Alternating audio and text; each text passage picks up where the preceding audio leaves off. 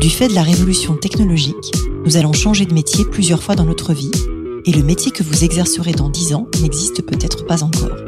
Je m'appelle Isabelle Rouen, je suis entrepreneur et fondatrice du cabinet de recrutement de dirigeants Colibri Talent. Tous les jours, j'accompagne des femmes, des hommes et des entreprises qui se transforment et qui transforment leur métier. Avec ce podcast Les métiers du futur, je vous propose de rencontrer des dirigeants, des entrepreneurs, des chercheurs, bref, des personnes inspirantes qui vont partager avec vous leur parcours et leur vision du futur de leur métier. Bonjour à toutes et tous et bienvenue dans le podcast Les métiers du futur. Aujourd'hui, je reçois Olivier Chaduteau. Olivier, vous travaillez depuis 25 ans. Vous avez démarré dans des fonctions marketing dans le conseil, puis vous avez créé, il y a 18 ans, One, que vous dirigez toujours actuellement. Le métier de One, c'est d'accompagner les professionnels du droit sur des sujets comme la transformation, la digitalisation et les organisations. Vous enseignez à l'école de droit de Sciences Po sur la gestion de projets juridiques au sein de l'Executive Master du General Counsel.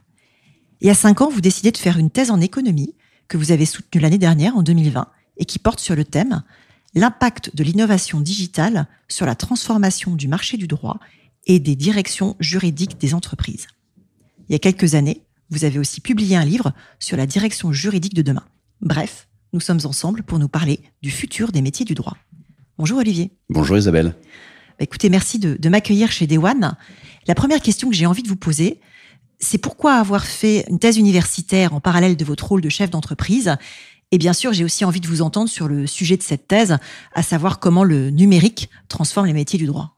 Merci Isabelle, je suis très content d'être dans le, podcast Les métiers du futur. Alors, j'ai toujours mélangé depuis euh, presque tout petit, c'est-à-dire euh, durant mes études universitaires, le monde académique ou universitaire et le monde professionnel. Quand j'ai fait mes études, et c'était la philosophie du langage euh, au tout début à la Sorbonne, c'était très très très très très théorique. Je me souviens, j'étais à la Sorbonne et j'ai fait 11, 11 stages. Je passais mon temps à aller voir euh, la conseillère pour lui demander des conventions de stage. Et elle se demandait pourquoi un Sorbonnard voulait absolument faire des stages. Euh, donc, je voulais connaître le monde de l'entreprise. Là, ça a été un peu l'inverse. C'est que je suis euh, entrepreneur, j'ai créé un cabinet, je passe ma vie avec les entreprises. Je voulais redonner un peu un critère, un caractère académique à la réflexion. Et puis, ce que je voulais aussi, c'était voir si ce que j'avais écrit, merci d'avoir cité mon livre, La direction juridique de demain de 2000 2014. Est-ce que ce que j'avais écrit et supputé en 2014 pouvait être modélisé, analysé de façon plus objective à travers euh, des théories économiques que j'ai pu utiliser euh, dans ma thèse euh, dernièrement?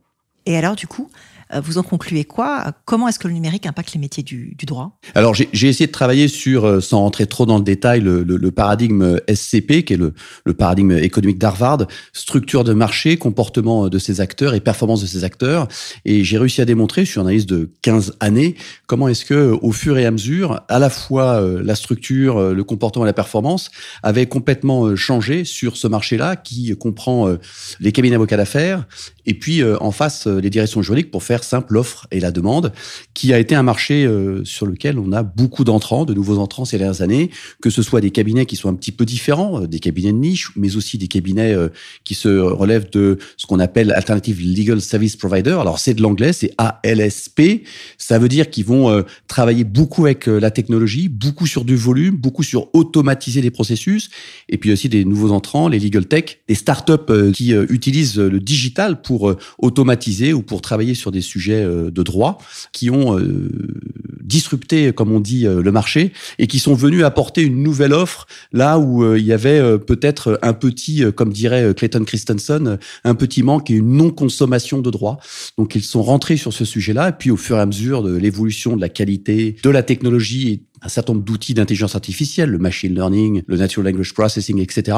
Ils ont réussi à, à arriver sur euh, le droit des affaires et à pouvoir proposer quelque chose qui est intéressant, non pas de remplacer le professionnel de droit, mais plutôt, comme on le dit sur le marché, augmenter le juriste, augmenter l'avocat. C'est-à-dire qu'il faut regarder, c'est ce que j'ai essayé de démontrer dans la thèse, comment est-ce qu'aujourd'hui on va être plutôt sur euh, Adam Smith, c'est-à-dire la division du travail, et on va avoir un mix entre l'humain et le digital pour apporter de la valeur, et non pas du Schumpeter, c'est-à-dire la destruction créatrice, on va supprimer des emplois. Voilà, pour l'instant, c'est vraiment ce que je vois sur le marché du droit des affaires. Hein. C'est très restreint en droit des affaires. C'est euh, un travail ensemble, technologie et humain, et non pas technologie contre l'humain et inversement. Ça, c'est très intéressant comme idée. Donc, ce que je comprends, c'est qu'on a affaire à un juriste, un juriste augmenté et que ça ne détruit pas. En fait, la machine ne remplace pas le, juriste, mais par contre, va peut-être l'aider à, automatiser certaines tâches. Euh, j'imagine, c'est quoi? C'est la recherche documentaire, c'est la rédaction d'actes standardisés? Qu'est-ce qu'on peut automatiser euh, grâce à l'IA Vous avez utilisé le mot magique tâche. C'est-à-dire que ce qu'il va falloir comprendre, c'est qu'aujourd'hui, l'humain ne doit pas prendre un, l'humain, le professionnel du droit ne doit prendre un dossier et le traiter de A à Z, mais prendre un dossier et le segmenter en différentes tâches. D'où la division du travail d'Adam Smith, plus de 240 ans en arrière. Et donc de regarder dans ces tâches-là, quelle est la meilleure personne ou le meilleur outil, en l'occurrence la technologie, qui peut réaliser cette tâche. La meilleure personne, ça peut être moi, ou ça peut être moins expérimenté, ou ça peut être mon client à qui je vais déléguer un certain nombre de tâches, ou ça peut être un outil. Et donc de pouvoir construire une prestation juridique qui va euh, mélanger, au sens très positif du terme, des hommes et des femmes, donc du collaboratif humain, mais aussi des outils. Et c'est pour ça qu'on parle d'augmenter, c'est qu'il n'est pas remplacé, il est augmenté parce qu'il va y avoir certaines tâches qui vont pouvoir être faites plus rapidement, avec une exhaustivité plus forte, et puis euh, un regard sur l'ensemble des données euh, de droit. Donc on va avoir euh, bien évidemment la recherche, mais on va avoir aussi tout ce qui peut être automatisation du contrat, c'est-à-dire qu'on peut avoir maintenant des outils qui vont mélanger un certain nombre de clauses en fonction des réponses que l'on peut avoir à, à, des questions prédéfinies et qui vont structurer automatiquement un contrat en mettant justement une addition de clauses. Alors c'est plutôt sur du contrat simple, bien évidemment, et c'est là où il faut regarder qu'est-ce qu'on peut faire de simple avec la machine pour me libérer du temps, moi humain, et utiliser mon jugement, mon expérience, ma créativité, mon innovation, qui est toute la valeur ajoutée aujourd'hui euh, de l'homme, cette intelligence humaine, et utiliser euh, l'intelligence artificielle sur ce qui est totalement automatisable. Donc du coup, on comprend bien qu'il y a une complémentarité entre entre les deux et que la machine n'est absolument absolument pas là pour remplacer euh, pour remplacer l'avocat. Et du coup, j'ai aussi envie de vous entendre sur c'est quoi le métier de, de One aujourd'hui. One n'est pas un cabinet d'avocats, c'est vous conseillez euh, des directions juridiques. Qu'est-ce que ça veut dire au quotidien? Alors nous, on est un, un cabinet de conseil en management et dédié au métier, comme vous l'avez euh, bien dit, du juridique et de la compliance. On va travailler aussi bien pour... Je vous, je vous interromps deux secondes. Est-ce que vous pouvez expliquer à nos auditeurs ce qu'est la compliance? La compliance, euh, ou la conformité, mais on parle beaucoup sur le marché plutôt de compliance euh, et même de d'éthique et de compliance. Ce sont euh, tous les sujets sur lesquels on va devoir être en conformité par rapport à des réglementations, par rapport à des lois, par rapport à des principes qui peuvent être externes ou qui peuvent être internes. Donc on peut avoir un code de conduite, comment on se comporte.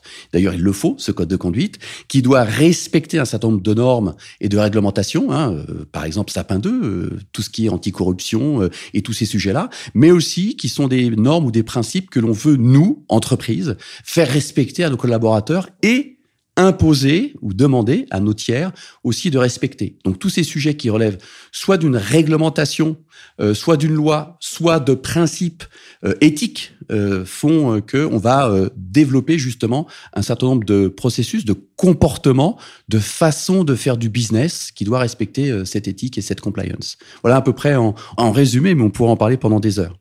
Et du coup, au quotidien, le métier de Day One, c'est quoi? Alors, d'aider soit les directions juridiques ou direction compliance des entreprises, soit, ça c'est à peu près 80%, 85% de notre portefeuille client, soit d'aider l'autre côté. Une fois encore, on est dans l'offre et la demande, c'est-à-dire les cabinets, les cabinets d'avocats, mais aussi on aide beaucoup les cabinets de conseil ou les cabinets d'audit sur leurs sujets de transformation de digitalisation et d'organisation.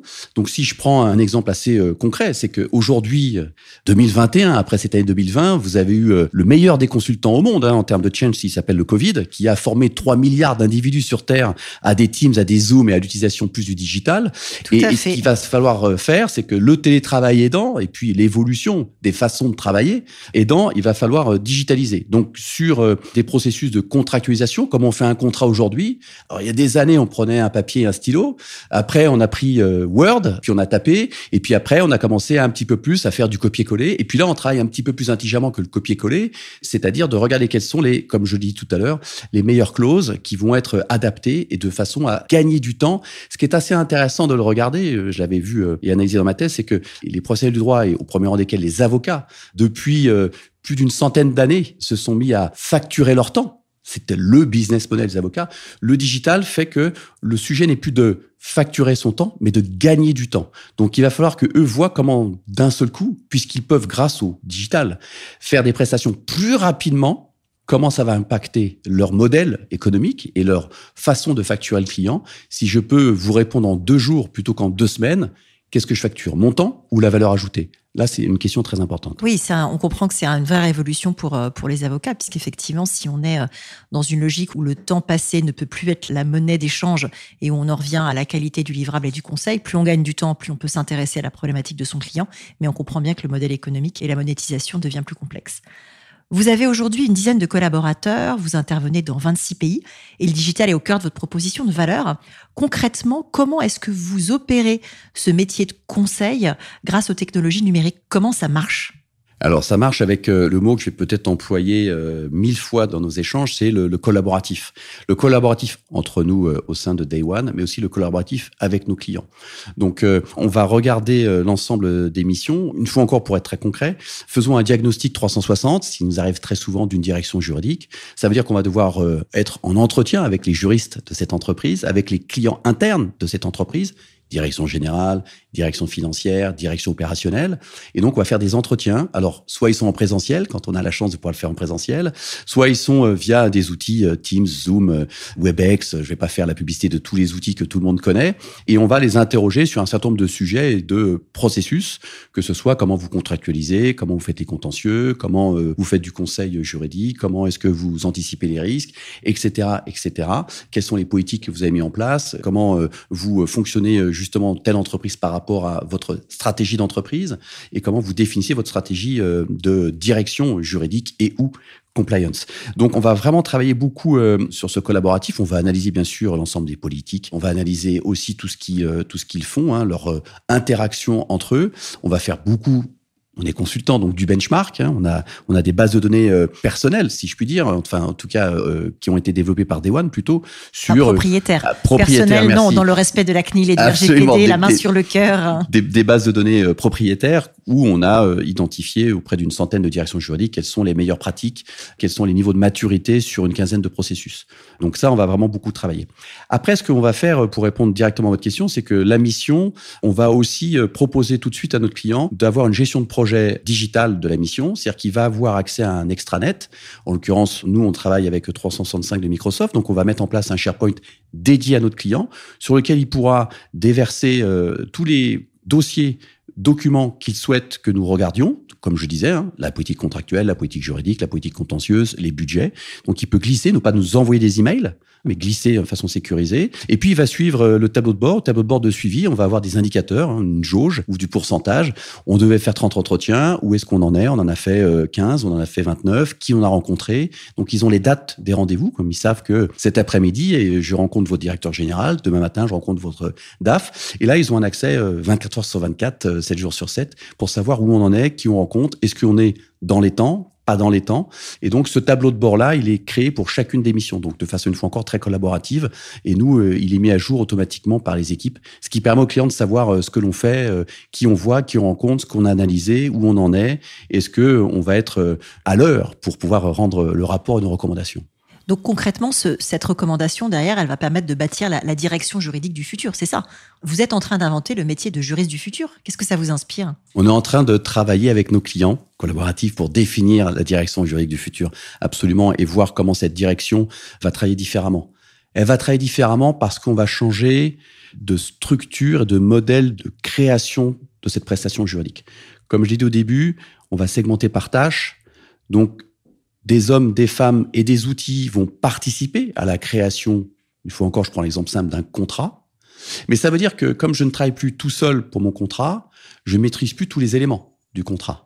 Donc il faut que j'ai une confiance absolue dans les autres personnes qui travaillent avec moi et une confiance absolue dans les outils que j'ai mis en place. Mais il faut que je coordonne tout ça. Si je fais un dîner et je maîtrise tout, je maîtrise euh, le menu, je maîtrise les invités, je maîtrise, je vais faire les courses, je, cuisine, je mets la table, je sers, je débarrasse, je mets dans la vaisselle et le lendemain, je range mes euh, assiettes et mes verres. Voilà, j'ai traité à peu près toutes les tâches du processus, je fais très vite. D'un processus dîner. voilà, c'est-à-dire qu'en fait, je vais répartir entre euh, ma femme et moi, euh, avec mes filles, euh, et éventuellement, je vais aussi externaliser. Je vais demander à mes amis, est-ce que tu peux apporter du vin? Est-ce que tu peux apporter du fromage? Si tout ça est fait en temps et en heure, qu'on arrive tous ce soir à 20h, dans une autre vie, parce que pour l'instant c'est interdit, on arrive tous ce soir à 20h avec le bon plat, le bon vin, les bons invités au bon endroit, le dîner se passe bien. Si d'un seul coup mon invité vient que le lendemain, si j'ai voulu faire cuire euh, des œufs avant de les casser, ben, j'ai tout fait à l'envers. Alors je ne sais pas si c'est très clair comme exemple, mais ça veut dire que il faut coordonner et collaborer. Ce que euh, Heidi Gartner de Harvard appelle la smart collaboration, c'est qu'on est obligé de faire de la smart collaboration. Et la smart collaboration, c'est pas je suis ton chef et tu m'obéis, c'est je suis euh, un membre de l'équipe ponctuel pour ce projet dîner de ce soir et j'ai confiance en toi parce que je sais que tu sais faire cette tâche. Et en plus, je te respecte dans le fait que tu fasses cette tâche et je te respecte dans le fait que je sache combien de temps ça te prend de la faire. Et toi, tu me respectes pour me dire je suis en temps et en heure puisqu'en fait, une fois que tu as fait cette tâche-là, je dois faire la mienne. Donc cette collaboration, une fois encore, met à plat les interactions entre les individus et la notion de je suis le chef ou je suis pas le chef. C'est pas ça le sujet. Le sujet, c'est on est tous pour euh, ce projet et on va donner tout ce qu'on peut et on va rendre compte, c'est-à-dire s'informer les uns les autres où on en est, est-ce qu'on est en retard, pas en retard et comment on revoit notre processus pour que, in fine, on livre bien ce fameux dîner ce soir à 20h. Alors, vous avez parlé de processus pour un contrat et vous avez dit qu'il fallait faire confiance à deux choses, en l'occurrence faire confiance euh, aux hommes qui vont collaborer dessus et euh, aux outils. Comment vous évaluez les outils en question? Comment euh, vous en testez le degré de fiabilité? Comment ça marche? Alors, on a créé dès 2016 au sein de Day One une base de données de, euh, alors je vais pas dire l'ensemble des outils, mais de beaucoup d'outils, Legal Tech, RegTech, du monde entier, puisqu'on en a euh, aujourd'hui, je crois, 682 dans notre base de données. Il y a à peu près 1500 euh, à 2000 Legal Tech dans le monde. On est très en veille sur ces sujets-là, très proche de Stanford et du Codex de Stanford, qui est un mix entre l'université de droit et l'université informatique. Eux, c'est toutes les semaines hein, qui revoient des nouvelles, des nouvelles Legal Tech. Donc on est très proche d'eux, on est très proche aussi du marché. On est très proche des Legal Tech, pas seulement euh, internationale, mais aussi française, puisqu'en France, on a vraiment de très, très belles legal tech, environ 200. Alors, il y a du B2B, du B2C. Nous, on est plutôt sur legal tech B2B. Est-ce que vous pouvez expliquer à nos auditeurs ce qu'est exactement la legal tech et, en définir les enjeux? La legal tech, c'est euh, une entreprise qui utilise les outils digitaux pour fournir une prestation juridique. D'accord. Voilà, pour essayer de faire le plus simple. Donc souvent, on va regarder, elle va, elle va faire trois choses potentiellement. Soit elle va permettre le partage, donc souvent ce qu'on appelle des plateformes bifaces. Vous avez euh, un client qui va passer dans une plateforme, qui a posé ses questions, et on le met en contact avec un avocat. Voilà, c'est vraiment. Euh, c'est la mise en relation. La mise en relation, ce qu'on appelle une plateforme biface. D'un côté, il y a le client, de l'autre côté, il y a l'offre. Donc euh, ça, ça existe. La deuxième chose qui peut exister, c'est une aide à la production. Les bons exemples, c'est ceux que je donnais tout à l'heure sur l'automatisation des contrats. Donc, on va avoir des modèles, on va répondre à un petit questionnaire, et puis l'outil, le robot, va créer tout de suite le contrat et me le fournir. On a beaucoup de legal tech qui sont positionnés au tout début euh, en 2015-2016 sur euh, soit les particuliers, soit les TPE, soit les startups qui pouvaient créer le premier contrat de travail, le premier contrat de prestation de service, euh, etc., le premier contrat d'accord de confidentialité pour que on puisse automatiser avec quelques informations. Et donc, automatiquement, ça produit. Et la troisième et dernière chose, ils peuvent fournir ce qu'on appelle une aide à la décision. Donc, ce sont toutes les legal tech qui vont regarder, notamment d'ailleurs, beaucoup des données de justice pour pouvoir, euh, soit sous forme de statistiques ou sous forme de probabilité, apporter des données d'aide à la décision. Compte tenu du profil de votre litige, compte tenu de l'ensemble des éléments qu'il y a, compte tenu de l'ensemble du passé, puisque les données sont passées, hein, des données de, justice qu'on a pu collecter hein, avec euh, la loi Le Maire qui a permis euh, de rendre certaines informations publiques, vous avez des euh, chances de gagner tel montant ou de perdre tel montant ou une probabilité de gagner ou de perdre. C'est une aide à la décision. C'est une aide, exactement. C'est une aide à la décision. C'est surtout pas copier-coller ce que vous dit la machine. Parce qu'une fois encore, ce qui est intéressant, euh, c'était Clayton Christensen, une fois encore, je cite, euh, le père de la distribution à Harvard, qui disait, ce qui est assez embêtant, c'est qu'on veut essayer de penser le futur en utilisant les données du passé. Donc il faut savoir que ce ne sont que des données du passé. Elles doivent vous éclairer, vous aider et non pas vous permettre de dire si la machine a dit ça, donc je suis la machine. Ça s'appelle euh, l'effet performatif. C'est que si vous suivez ce que vous dit la machine, bah, le, coup d'après, euh, la machine vous dira exactement ce que vous avez fait, qui correspond à ce que vous allez faire. Vous ne faites que reproduire, vous ne faites que reproduire le passé, et vous n'anticipez pas l'avenir. Et on perd euh, ce qu'un vrai professionnel de droit peut apporter, c'est-à-dire cette créativité, cette innovation, ce sens du risque qu'il peut apporter qu'aujourd'hui la machine n'apporte absolument pas. On n'est pas du coup dans une logique de justice prédictive, mais vraiment d'aide à la décision pour arriver à avoir une stratégie combatie entre le client et la direction Vous avez entièrement, entre le client et l'avocat. Si j'ai bien, résumé. Oui, oui, le mot, le mot justice prédictive est un mot marketing qui euh, aujourd'hui, euh, en fait, n'est pas une réalité du tout. On prédit rien. On regarde les données du passé et on aide à la décision. Je crois d'ailleurs, j'avais euh, entendu dire qu'il y avait un algorithme qui existait dans un cabinet euh, d'avocats aux États-Unis qui essayait justement de prédire les décisions d'un juge. Il s'était aperçu à un moment qu'il y avait des données un peu bizarres dans cet algorithme. Et euh, les résultats sportifs pouvaient en partie expliquer la décision du juge et qu'en fait, c'était le fait de déployer à grande échelle un biais, puisque un juge avait tendance à être plus clément après déjeuner et moins clément quand l'équipe qui soutenait avait perdu. Il y a une class action là-dessus, me semble-t-il, de la, la communauté hispanique. Qu'est-ce que ça vous inspire, du coup, ces notions de justice prédictive et ces risques de, de boîte noire ça m'inspire qu'il faut absolument lire euh, le livre d'Aurélie Jean sur euh, justement l'algorithmie et les biais potentiels qu'on a. Le biais, il n'est pas lié à l'algorithme, il est lié à l'humain, une fois encore, qui a défini l'algorithme et qui a alimenté cet algorithme avec des données. Si vous alimentez les, algorithmes avec les données, euh, les algorithmes, c'est une succession d'opérations, bah, elles vont reproduire exactement comme vous avez dit, elles vont développer de façon exponentielle même ce biais que vous avez introduit. Et ça, c'est très important pour les professionnels de droit. Il faut utiliser le digital, mais il faut le connaître et le comprendre. Alors comprendre le fonctionnement des algorithmes, en théorie, ça peut paraître relativement simple. En pratique, ça devient compliqué parce qu'on ne sait pas jusqu'où il va euh, emmener euh, cette donnée. Mais il faut quand même comprendre les différences sur euh, ce qu'on a. Est-ce que c'est du machine learning, du reinforcement learning? Est-ce qu'il y a un biais déjà qui peut être un biais positif ou un biais négatif? Quelles données sont à l'intérieur pour qu'on ne reproduise pas les données? Tout statisticien vous le dirait, il suffit de rajouter un certain nombre de données ou de regarder des variables autres et tout à coup la corrélation change ou euh, le résultat change. C'est très intéressant. Alors, je vais juste citer le titre du livre d'Aurélie Jean qui s'appelle De l'autre côté de la machine, de mémoire aux éditions de l'Observatoire, qui est effectivement un des cartons euh, en librairie euh, en 2019-2020. Donc voilà, lisez, lisez-le.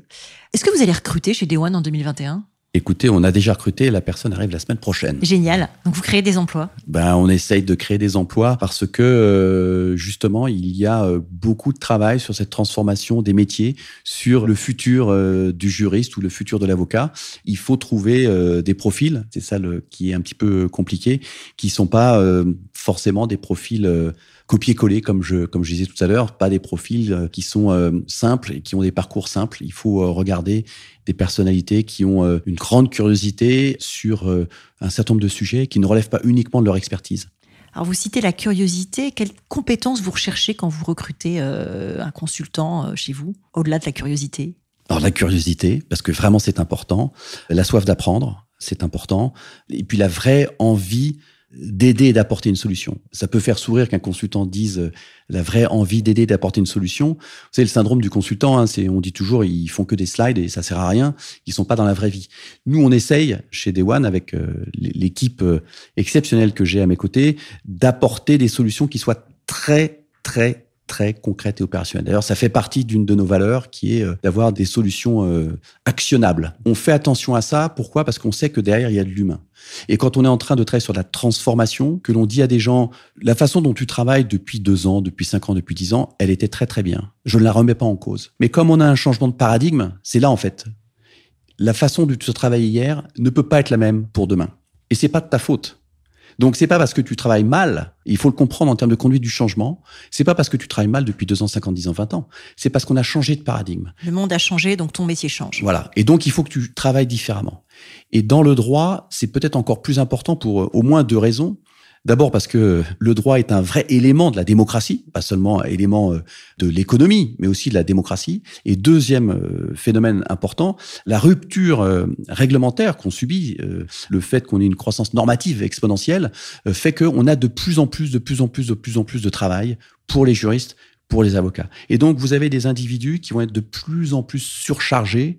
Et comme j'ai dit tout à l'heure, chez l'avocat, chez les juristes d'entreprise, on veut avoir du jus de cerveau, si je puis dire entre guillemets. On veut avoir de l'intelligence humaine. À un moment donné, il y a un souci. On peut pas avoir le temps de la réflexion si on n'est que dans la course à aller encore plus vite, encore plus de dossiers. On peut avoir énormément d'erreurs. Alors, vous citiez des erreurs qui sont liées à des algorithmes, mais aussi des erreurs qui sont liées à l'humain qui est fatigué ou qui traite trop de dossiers. Donc, il va falloir qu'on puisse travailler différemment pour que justement le collaboratif avec d'autres humains et euh, le collaboratif avec la technologie puisse permettre, juste, je reviens encore, pour qu'on puisse euh, gagner du temps sur et passer du temps sur, sur la valeur ajoutée. J'ai une petite question sur le portrait robot de votre client, parce que vous parlez des directions juridiques des cabinets d'avocats, mais parfois quand on est solo entrepreneur ou patron d'une TPE, finalement, c'est le dirigeant qui se retrouve à gérer euh, les sujets d'empilement normatif et réglementaire, le RGPD, le Sapin 2. Euh, en tout cas, moi, en tant que chef d'entreprise, c'est ce qui m'arrive, puisque j'ai pas de direction juridique à mes côtés, malheureusement. C'est qui le portrait robot du client de One aujourd'hui, sans dévoiler de secret industriel, mais juste comprendre à qui vous vous adressez? Côté euh, cabinet de services professionnels, c'est tout type de cabinet, euh, mais uniquement euh, droit des affaires. Quand on parle des cabinets d'avocats, on travaille pas avec des cabinets qui font du droit de la famille. Donc c'est vraiment cabinet de droit des affaires. Donc on, a des cabinets. D'ailleurs, on a même aidé à créer des cabinets où les personnes étaient deux et se lançaient pour créer leur cabinet. On avait des entrepreneurs avocats et on les aidait à structurer leur stratégie, leur positionnement, leur développement. On a travaillé aussi avec les plus gros cabinets de la place et ça c'est vraiment assez simple et clair. Côté entreprise, on a démarré par les très grandes entreprises, notamment euh, les banques. Pourquoi? Puisque les secteurs réglementés, la banque, l'assurance, l'énergie, la pharma, les télécoms, sont vraiment des secteurs où euh, on a besoin vraiment de beaucoup euh, de juristes d'entreprise, de professionnels de la conformité, et donc on a besoin de s'organiser, tout simplement. Ces banques se sont tournées vers nous pour qu'on les aide à mieux structurer, à mieux s'organiser, à mieux digitaliser et à être plus efficient, qui est aussi euh, un mot-clé aujourd'hui. Au fur et à mesure, on a fait exactement ce que j'ai dit, c'est-à-dire les réglementer, donc les banques, la pharma, les télécoms, l'énergie, et puis on a fait tous les secteurs et on va être dans les entreprises qui ont des directions juridiques. La moyenne, d'après euh, l'association euh, la FGE, Association française des juristes d'entreprise, est de trois juristes par entreprise en France. Mais vous avez aussi, comme vous le citiez, et chez vous, euh, en tant qu'entrepreneur, bah, vous avez plein d'entreprises qui n'ont pas de juristes d'entreprise, mais qui, elles, vont devoir travailler avec les avocats en externe et donc vont devoir aussi interagir et trouver les bons avocats. Donc nous, on va plutôt travailler sur les ETI et les grandes entreprises qui ont des équipes en interne pour pouvoir les aider à se structurer et à se transformer. Très clair. Depuis votre poste de dirigeante Day One, qu'est-ce que vous voyez aujourd'hui comme changement sur les métiers euh, liés à la technologie? J'ai pas de rupture réglementaire, on peut pas de rupture technologique. En fait, je n'arrive pas à trouver dans mon secteur d'activité, bien évidemment, quel poste au sein euh, des entreprises clientes n'est pas impacté fortement par cette rupture technologique. Donc, il va falloir non pas euh, que tout le monde se mette à devenir euh, geek euh, ou codeur, mais il va falloir que tout le monde se mette à apprendre comment travailler avec les outils d'aujourd'hui et de demain. Alors, c'est une transformation qui peut être euh, légère ou qui peut être très très forte. On n'a pas euh, parlé d'énormes transformations quand d'un seul coup tout le monde a eu euh, son PC, tout le monde s'est mis à avoir la suite Microsoft et à taper sur Word plutôt que sur une machine à écrire. Tout le monde est passé du téléphone filaire au téléphone mobile. Tout le monde a eu d'un seul coup des smartphones, on jouait avec des apps. Il n'y a pas eu des formations organisées par Apple ou par Uber ou par Deliveroo sur comment utiliser mon app. Donc ça veut dire quoi? Ça veut dire que la technologie c'est aussi beaucoup orienté sur l'utilisateur user-centric, beaucoup orienté sur euh, une approche design. Donc, non pas de dire ce que je veux apporter comme service technologique, mais qu'est-ce que je veux réaliser pour l'utilisateur comme tâche qui aujourd'hui devrait être faite par une technologie, non pas par l'utilisateur. Par du bénéfice, en fait. On va parler du bénéfice et on va parler vraiment de, euh, j'avais dit une fois à un client, le client est mort, vive l'utilisateur. Et en fait, quand on pense client, assez vite, ce sont les indicateurs de combien tu fais de chiffre d'affaires, quel est son panier moyen, est-ce qu'il est fidèle, combien il achète, il réachète, le réassort, etc. Toutes ces notions-là sont liées tout de suite dès qu'on parle client. Quand on parle utilisateur, les questions derrière, elles sont pas chiffre d'affaires. Il fait quoi? C'est quoi sa situation? Quel est son besoin? Euh, Quand il utilise son produit, qu'est-ce qu'il fait avant? Qu'est-ce qu'il fait après? Et donc, on a plus une envie de se mettre à sa place et de comprendre ce qu'il fait avant, après votre service. Et donc, du coup, votre service s'impacte mieux, s'intègre mieux comme un puzzle à euh, son processus, lui, de création de valeur. Et du coup, il est mieux accepté. Beaucoup d'apps aujourd'hui euh, personnelles que vous avez tous sur votre smartphone sont tellement user-centric, tellement utilisateurs que personne ne dirait je vais m'envoyer un email à Apple pour qu'il m'explique comment utiliser son app, pour qu'il m'explique la complexité de l'iPhone et des autres marques de smartphones. Elle est énorme.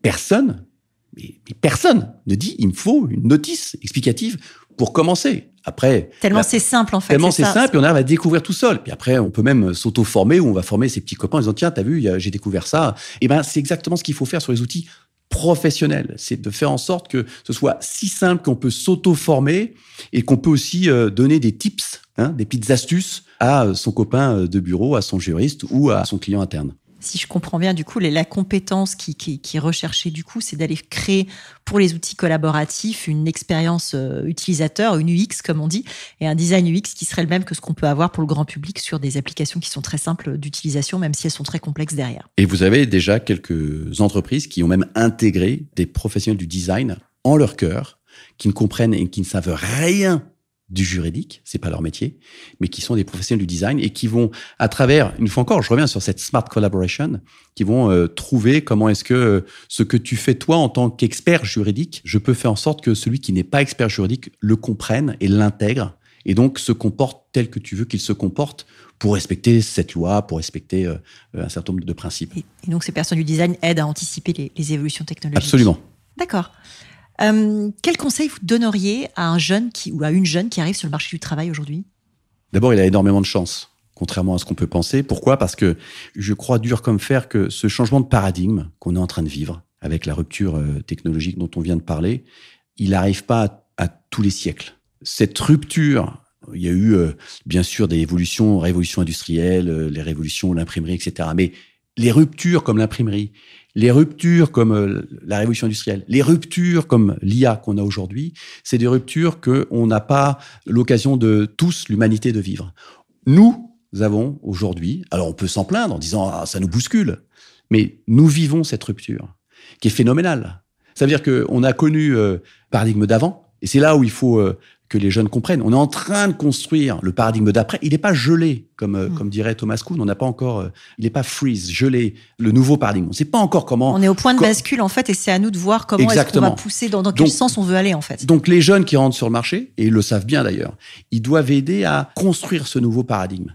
Et quand on, aura euh, les, les, cheveux blancs, on pourra dire, moi, j'y étais. J'ai connu l'ancien paradigme et j'ai aidé à façonner le nouveau paradigme. Eh bien, les jeunes aujourd'hui, ils ont des opportunités qui sont énormes. Ce qu'il faut qu'ils comprennent, et je reviens, c'est qu'il faut qu'ils soient curieux, il faut qu'ils apprennent vite, qu'ils aient une soif d'apprendre, et surtout, et là c'est un peu moins français, qu'ils aient une soif d'apprendre de leurs erreurs, et qu'on respecte et qu'on valorise leurs erreurs et leur vitesse à apprendre de leurs erreurs. Donc curiosité, capacité d'apprendre à apprendre et droit à l'erreur, et en tout cas apprentissage par le renforcement et par, et par l'erreur. Oui, parce que j'avais entendu, euh, je ne le citerai pas, euh, un client qui avait dit, mais en fait, euh, il change sans arrêt d'avis. non, il ne change pas d'avis. C'est qu'il apprend de ses erreurs. Il s'adapte. Et il s'adapte, absolument. J'aime bien terminer par des questions un peu plus personnelles. et la première que j'ai envie de vous poser, c'est savoir comment vous conciliez en tant que chef d'entreprise votre vie de pro et votre vie perso. mon secret, c'est la passion. Je suis passionné par ce que je fais. J'essaye euh, de le partager avec mon équipe, j'essaye de le partager avec mes clients. Et ça, c'est peut-être euh, ça aussi d'être consultant, d'être euh, à 100% au moment présent. Donc, quand je suis à vous, je suis 100% avec vous, je pense pas à autre chose. Donc, quand je suis avec mes amis, puisque vous parlez de la vie personnelle, j'essaie d'être à 100% même si parfois j'en conviens, c'est compliqué. Hein. En, tâche de fond, comme on dit, euh, il y a des petites choses qui tournent, il y a des petits vélos qui tournent des fois, euh, mais j'essaye euh, voilà de, switcher. Ce qui est un peu ma vie de consultant, je peux être le matin dans une direction juridique, en fin de matinée chez un avocat, en début d'après-midi chez un notaire, et en fin d'après-midi en train de travailler avec l'équipe sur un rapport et sur des recommandations. Il n'y a pas de journée type du coup? Il n'y a aucune journée type. Et s'il y avait des journées types, je reviens encore sur euh, ma crainte absolue, moi, c'est le copier-coller. Donc, si les journées types, c'est le jour sans fin, vous connaissez le film, euh, je peux vous dire qu'il n'y aura plus de day one, il y aura un day two, il faudra se réinventer complètement. Qu'est-ce qui vous fait lever le matin? Tout ce que je viens de vous dire c'est une aventure fabuleuse de faire ce qu'on fait avec euh, une équipe qui est euh, très internationale, euh, multiculturelle, qui a envie d'aider et des clients. Moi, je dis toujours, mais ça fait, vous avez dit, hein, ça me rajeunit pas, mais ça fait 25 ans que je travaille et ça fait 25 ans que je dis, je fais un NBA tous les jours avec mes clients, on est en train de travailler avec les, plus grands directeurs juridiques euh, et directrices juridiques euh, France et internationales, les plus grands avocats de la place. Euh, on est avec des gens qui ont une expertise, qui ont une culture, même générale, une culture économique, une culture business, et qui travaillent sur des, sur des enjeux qui sont très importants. On apprend, on apprend, on apprend tous les jours. J'espère que de temps en temps, des autres apprennent aussi un petit peu de nous. Qu'est-ce qui vous tient éveillé la nuit? Rien je dors extrêmement bien et c'est un indicateur très important pour moi. Si euh, c'est très perso, hein. si je dors bien, ça veut dire que tout va bien et je dors extrêmement bien. Vous savez, les, poupées que vous allongez qui ferment les yeux, ben moi c'est ça, je m'allonge, je ferme les yeux, je dors. Vous avez beaucoup de chance. Quel est le succès dont vous êtes le plus fier? Je vais répondre à titre professionnel. À titre professionnel, c'est d'avoir très sincèrement l'équipe que j'ai aujourd'hui. Très sincèrement. Ils ont tous et toutes des compétences qui leur permettraient d'être dans des très grands groupes, très grands cabinets, sur des très très très très très belles marques. Et ils ont fait le choix de vous rejoindre et de rejoindre Day One. Ils ont fait le choix de rejoindre l'aventure Day One et de travailler ensemble à cette aventure. C'est quoi votre prochain projet? Prochain projet, on est en train d'essayer euh, d'accélérer justement cette croissance dont on parlait tout à l'heure. Et on, on a euh, envie d'être encore plus internationaux euh, et d'aider encore plus nos clients sur euh, l'ensemble des juridictions, comme on dit, ou des géographies sur lesquelles ils, ils interviennent. Ça veut dire quoi? Ça veut dire ouvrir des Day One dans d'autres pays? Ça...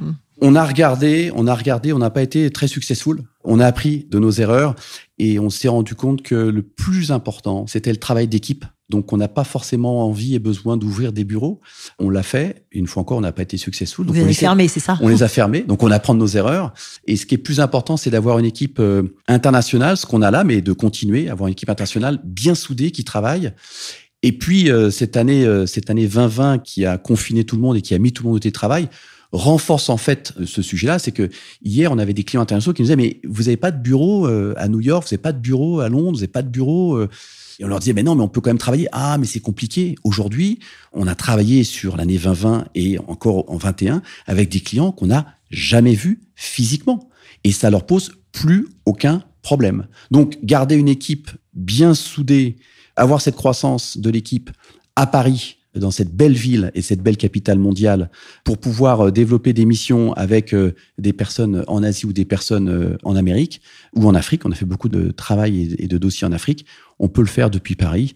On peut le faire avec les outils digitaux dont on parlait tout à l'heure. Est-ce que vous avez un, livre, un podcast, un contenu que vous auriez envie de recommander à nos auditeurs qui s'intéressent au futur du travail? Alors oui et non. Alors j'ai un livre parce que j'en ai quand même beaucoup parlé. J'ai parlé de la Smart Collaboration. Donc lisez le livre Smart Collaboration euh, d'Adi Gartner, qui est de Harvard, qui est une femme qui est très très très intéressante, qui en plus vient de monter même euh, au-delà d'Harvard un, un cabinet de conseil autour de ces sujets, qui va sortir euh, la nouvelle version de son livre Smart Collaboration, qui s'appelle Smarter Collaboration. Voilà, j'ai pas de j'ai pas de droit, mais mais mais Smart and Smarter Collaboration. voilà, maintenant c'est Smarter Collaboration. Donc Adi Gartner, regardez bien son livre. J'ai eu la chance de l'avoir à Harvard à des cours. C'est très très très intéressant. Il faut lire plusieurs fois parce qu'au début on pense que c'est simple, c'est pas si simple que ça. Donc voilà. Et puis sinon l'autre recommandation, euh, mais on en parlait avant même le podcast, euh, c'est lire, lire, lire et alterner des livres euh, business, des livres experts et puis surtout alterner avec de la philosophie, de la littérature. Je suis en train de relire tout Stephen Zweig en ce moment. Ben voilà, vous, vous m'interrogez le mois prochain ou dans deux mois, je vous parlerai peut-être d'un philosophe ou d'un Christensen que je suis en train, que j'ai beaucoup beaucoup lu pendant mes années de thèse. Donc j'essaye d'alterner tous ces genres parce que c'est très important. Et la littérature est très très importante. Oui, on comprend que vous êtes un boulimique de lecture. On enregistre dans votre bureau et il y a une, face à moi une bibliothèque qui est euh, impressionnante. Si nos auditeurs veulent vous contacter euh, par LinkedIn, par mail, où est-ce que vous êtes le plus joignable, le plus facilement? Les deux, mon capitaine. On essaie d'être très réactif, que ce soit sur LinkedIn ou par email. euh, Je peux pas me coucher sans avoir lu tous mes emails. J'ai pas dit répondre, mais en tout cas lu. Et après, on répond en fonction des priorités, euh, avec bien évidemment euh, les collaborateurs et les clients en premier. Super. Merci Olivier de nous avoir répondu et accueillis aujourd'hui chez Day One. Très bonne journée. Au revoir. Merci Isabelle. Merci d'avoir écouté cet épisode des métiers du futur jusqu'au bout. Si vous avez aimé cette discussion, je vous encourage à noter le podcast sur vos différentes plateformes d'écoute et à le commenter, en particulier sur Apple Podcast. Cela nous aide grandement à progresser en termes d'audience. N'hésitez pas à me faire part de vos commentaires ou à me suggérer de nouveaux invités en me contactant par mail ou via LinkedIn. Prenez soin de vous et à très bientôt.